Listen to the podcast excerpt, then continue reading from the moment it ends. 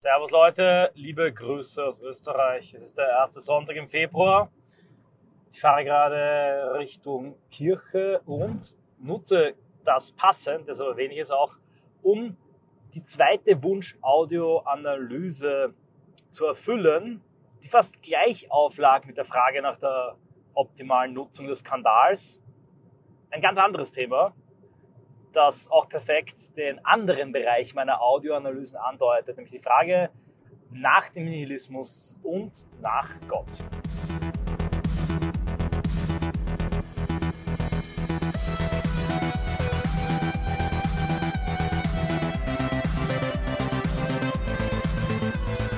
Ja, ganz genau, nichts Geringeres werde ich in den nächsten 15 Minuten abhandeln und letztgültig ein für alle Mal beantworten. Nein, äh, Spaß beiseite. Ich kann die Frage, das Thema natürlich nur aufreißen und muss gleich vorab stellen, dass ich im Moment nicht so sehr im Saft der tiefen philosophischen und theologischen und ontotheologischen Überlegungen stecke, aber auf einige Überlegungen zurückgreifen kann, die ich auch schon an anderer Stelle hier in der Audioanalyse geäußert habe. Und wie das ja immer ist, wenn man sich einem Thema annähert, das Ganze auch ein wenig im Licht aktueller Debatten neu beleuchten möchte. Konkret war es die Frage von Mulmus Maximus. Hier kann ich den Namen mal sagen, einer der wenigen, der im MS Live Plus Telegram-Kanal auch ein derartiges Pseudonym hat und er fragte, was könnte die Antwort auf den Nihilismus sein und gibt es einen Gott? Ja, keine kleine Währung, mit der hier gedealt wird, Offenbar interessierte das nicht nur ihn, sondern auch andere und die Frage lag in der Endabstimmung gleich auf. Mit der ersten Wunsch-Audioanalyse, die ich schon behandelt habe. Ich möchte auf den zweiten Teil der Frage zuerst ein. Gibt es einen Gott? Das ist natürlich eine, eine Frage, die man nicht beantworten kann. Es ist letztlich die Frage nach einem Beweis und zwar nach einem Existenzbeweis. Eine Frage eben, gibt es, bezieht sich auf die, den Seinscharakter und dann einen Gott eben auf das Wesen Gott. Jetzt ist die Frage zuallererst mal, was ist überhaupt Gott? Diese Frage muss beantwortet werden, bevor man auf die Frage, ob Gott ist, also dass Gott ist, mit scharfem S eingehen kann. Also das Wesen Gottes.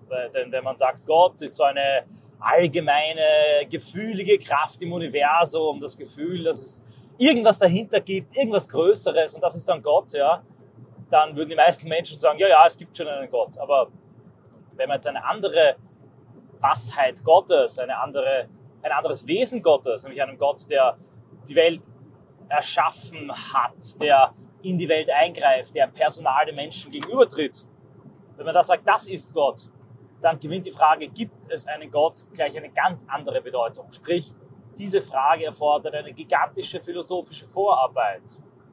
Ich persönlich muss sagen, dass ich, was Gottes Beweise betrifft, immer etwas, ja, skeptisch bin.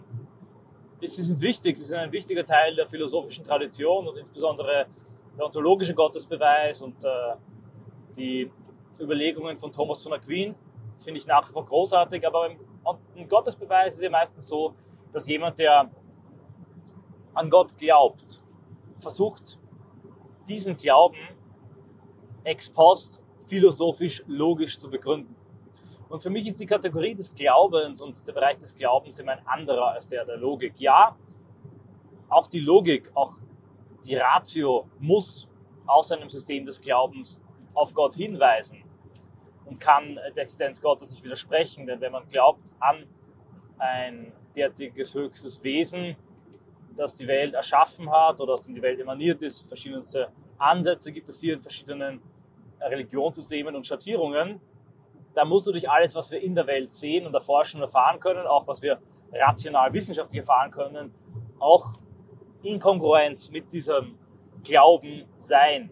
Aber, dass man über die Methode des Beweises, die letztlich eine wissenschaftliche ist, sei der Beweis naturwissenschaftlich oder sei er logisch-philosophisch, in die Ebene des Glaubens hineingreifen kann und dort eine stabile, rationale Basis, eine Art Stahlfundament schaffen kann, auf dem der Glaube sich dann ausruhen kann, das halte ich für schwierig, um es dezent auszudrücken, unmöglich, um es auf den Punkt zu bringen. Dass Gott existiert und der ontologische Gottesbeweis, oder, also, ich will jetzt, ein Terminus technicus, ich will nicht zu krass ähm, und zu tief hineingehen, ich befleißige mich einer sehr simplen, einfachen Sprache. Also, was hier am, am, am ersten für mich äh, Substanz hat, ist aus einer völlig losen und natürlich von Überlieferung nicht berührten äh, Herangehensweise, wenn man eben Gott derart beweisen möchte, dass es zumindest die Ahnung, das Gespür, und ich werde es ganz, ganz simpel halten, weil ich, weil ich, es bringt, bringt nichts, wenn ich jetzt hier schwadroniere. Es gibt so eine Ahnung, ein Gespür davon, dass etwas fehlt, dass hier irgendetwas Größeres, ein Mehr existiert.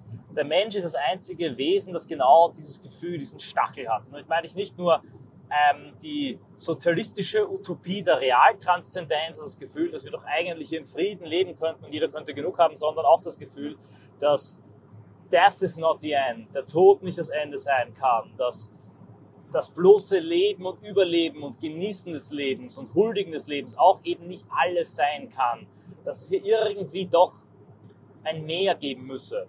Und allein die Tatsache, dass es diese Sehnsucht und diesen Gedanken gibt, die tausend und eine Ausdrucksform hat und die Romantik, die Suche nach der blauen Blume, die Sehnsucht und die Nostalgie nach einem Ort, an dem man niemals war, sind auch Ausdrücke davon.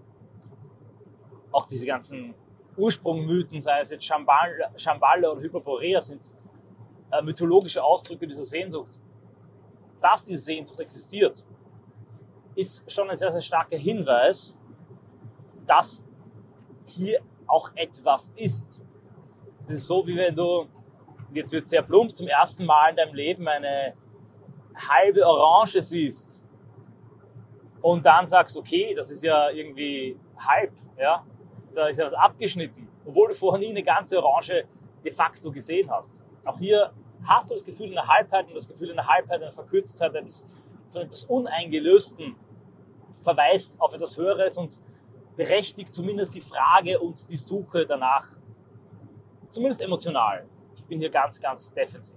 Und hier kann man natürlich jetzt tief in die äh, Philosophie und Theologie hineingehen, wenn man denken kann und wenn es denkbar ist, dass es ein höchstes Wesen gibt, das über allem steht, dann ist auch die Existenz des höchsten Wesens etwas, das zu ihm gehören muss. Heidegger schrieb dazu, zum Wesen Gottes gehört Existentia Wirklichkeit. Er ist seinem Wesen nach dasjenige, was nicht nicht sein kann. Sein Wesen ens realissimum würde Gott nicht wirklich sein, so fehlt ihm etwas, da ihm nichts fehlen kann, so muss er existieren.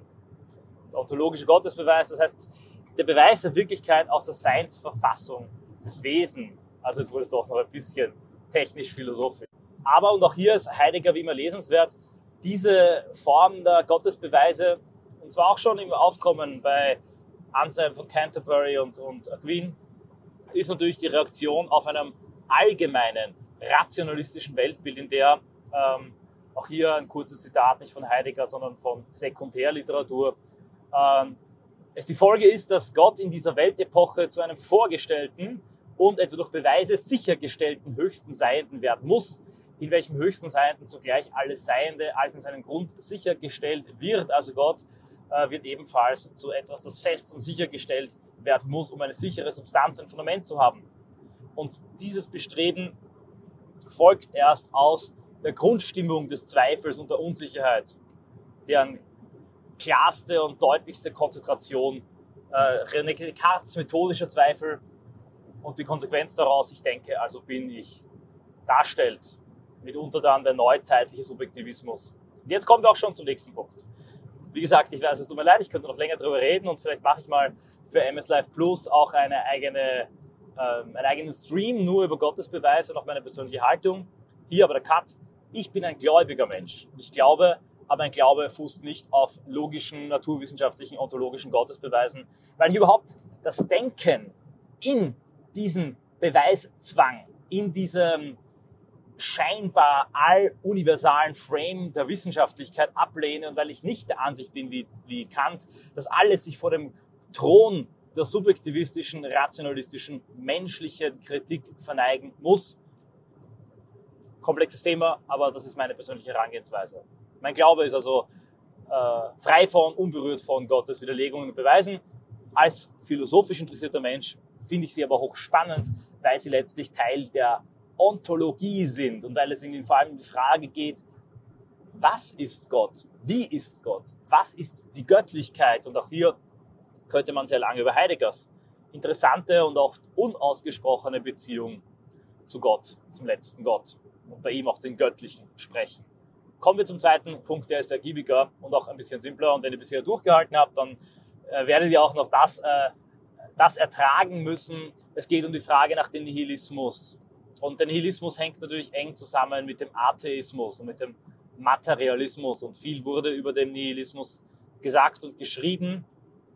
Nietzsche gilt als ein großer Verkünder und der erste Überwindungsversuch. Auch hier will ich möglichst simpel und äh, unprätentiös sprechen aus meiner eigenen Sicht heraus. Der Nihilismus ist mein, aus meiner Sicht letztlich eine, eine Resignation, in manchen Fällen auch affirmativ, ein Glaube an die höhere Sinnlosigkeit des menschlichen Lebens und der Erde. Affirmativ dann dahingehend, dass man sagt, jede Suche nach einem solchen tieferen, höheren Sinn zerwirft den Menschen mit der Welt, mit sich selbst und erzeugt nur Spaltung und Streit und Kriege. Und zusammengefasst mit einem Satz der New Atheists, äh, lassen wir doch äh, Ideen sterben zum Wohl der Menschen, anstatt Menschen zum Wohl von Ideen, weil letztlich sind all diese großen, hochtrabenden Ideen Hirnwichsereien und Erfindungen, die nichts bringen.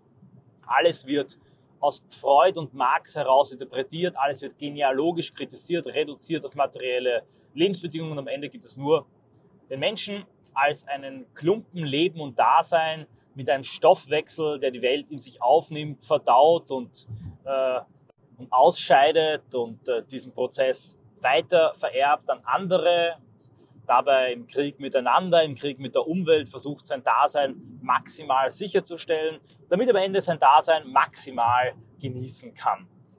Und wenn man sagt, alle Religionen alle höheren Werte sind letztlich bloße menschliche Erfindungen, die vielleicht in einem Kontext einer Zeit manchmal wichtig waren, die nur beurteilt werden dürfen und müssen anhand ihrer evolutionären Vorteile. Edward Dutton macht das zum Beispiel teilweise in seinem Buch, wo er die Religion als einen ähm, evolutionären, spieltheoretischen Vorteil von Gruppen beschreibt. Wenn man so an die Welt herangeht, also atheistisch, humanistisch, materialistisch, dann bleibt auch aus diesem Atheismus heraus aus meiner Sicht am Ende nur ein Hedonismus übrig. Wenn man sich dann fragt, was ist nun gut, was soll man tun? Wenn man deskriptiv sagt, die Welt ist so und so und nur das, was man mathematisch, wissenschaftlich beweisen kann, intersubjektiv ist. Wenn man davon ausgeht, dann verfallen alle kulturellen und religiösen Werte dem Relativismus, weil man sie eben vergleichen kann mit anderen und weil, wenn man sie vergleicht und wenn man sie kritisch, äh, historisch, kritisch, systematisch untersucht, eben nur ihre sozialen Funktionen übrig bleiben. Wenn man das tut, aber dennoch die Frage nach einem Sinn stellt, und der, die Frage nach dem Sinn hängt immer mit Moral und Sollen zusammen. Denn wenn man sagt, der Sinn dieses Gegenstandes ist dies und jenes, dann folgt daraus, dass man ihn so oder so einsetzen soll. Mit dem Essen soll man nicht spielen, weil der Sinn vom Essen ist, gegessen zu werden. Auf einer höheren Ebene auch die Frage, was ist der Sinn meines Daseins? Der Sinn meines Daseins, sagen manche zum Beispiel, ist auch eine Familie zu gründen. Soll ich auch äh, mich nach einer Frau umschauen und dann ähm, Kinder zeugen. Der Sinn eines Volkes ist es, christlich-abendländisches Bollwerk zu sein. Oder der Sinn eines Volkes ist es, die Erde zu erobern oder den Sozialismus zum Siege zu führen. All das sind auch dann größere Sinndimensionen, aus denen sich dann Sollensanordnungen, moralische Imperative ergeben. Aus aber einer materialistischen, nihilistischen, relativistischen Sicht, in der es keine höhere Dimension gibt als das bloße, pure Leben selbst, ergibt sich meiner Meinung nach im Rahmen einer Sollensanordnung ein Hedonismus. Das deutet sich an bei Adorno und anderen, denn das Einzige, was wirklich unbezweifelbar da ist, was real ist, ist die eigene Lust. Der gequälte menschliche Leib, der quälbare Leib, aber auch der pflegbare und befriedigbare Leib. Und übertüncht mit ein bisschen so humanistischen, ein bisschen äh, Kultur, Kitsch, insbesondere in liberal-konservativer Provenienz, wo man dann auch seine Oper mag und sein Ballett und so weiter und so fort, ist diese stille, geheime Conclusio, der Leib, der Magen, der über allem triumphiert, äh, der Grundtatbestand des modernen Humanismus und überhaupt der gesamten modernen hedonistischen westlichen Welt. Auch daraus ergeben sich starke moralische Imperative. Der Prophet dieser humanistischen und diesseitigen Religion, ein Ziegler, spricht von den an Hunger leidenden Kindern. Der Kommunismus, aber auch der Kapitalismus, Libertarismus konkurrieren darum, wer die allgemeine leibliche Befriedigung besser und rascher herstellen kann. Heldenhaft und heroisch wird gekämpft in heiligen Kriegen der Aufklärung, sei es des Sozialismus oder der amerikanischen Making the World Safe for Democracy, gegen die Feinde einer so eingerichteten, befreiten, unter Anführungszeichen, demokratisierten, unter Anführungszeichen, kontrollierten Welt.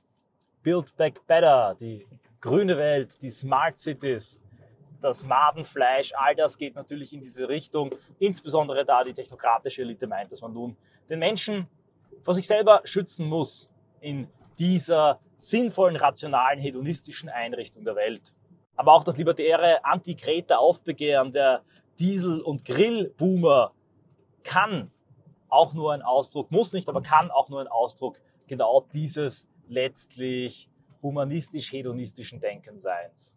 Um es kurz zu machen, dieses Denken ist nicht dass meine, dieses Denken ist aus meiner Sicht einfach eine große, gigantische Ablenkung von der zentralen Sinnfrage, die sich aus der Realität, der unausweichlichen Realität der Endlichkeit des eigenen Daseins, nämlich des Todes, jeden einzelnen Menschen, aber auch im Völkersterben, Zitat Dennis Yücel, den Völkern stellt.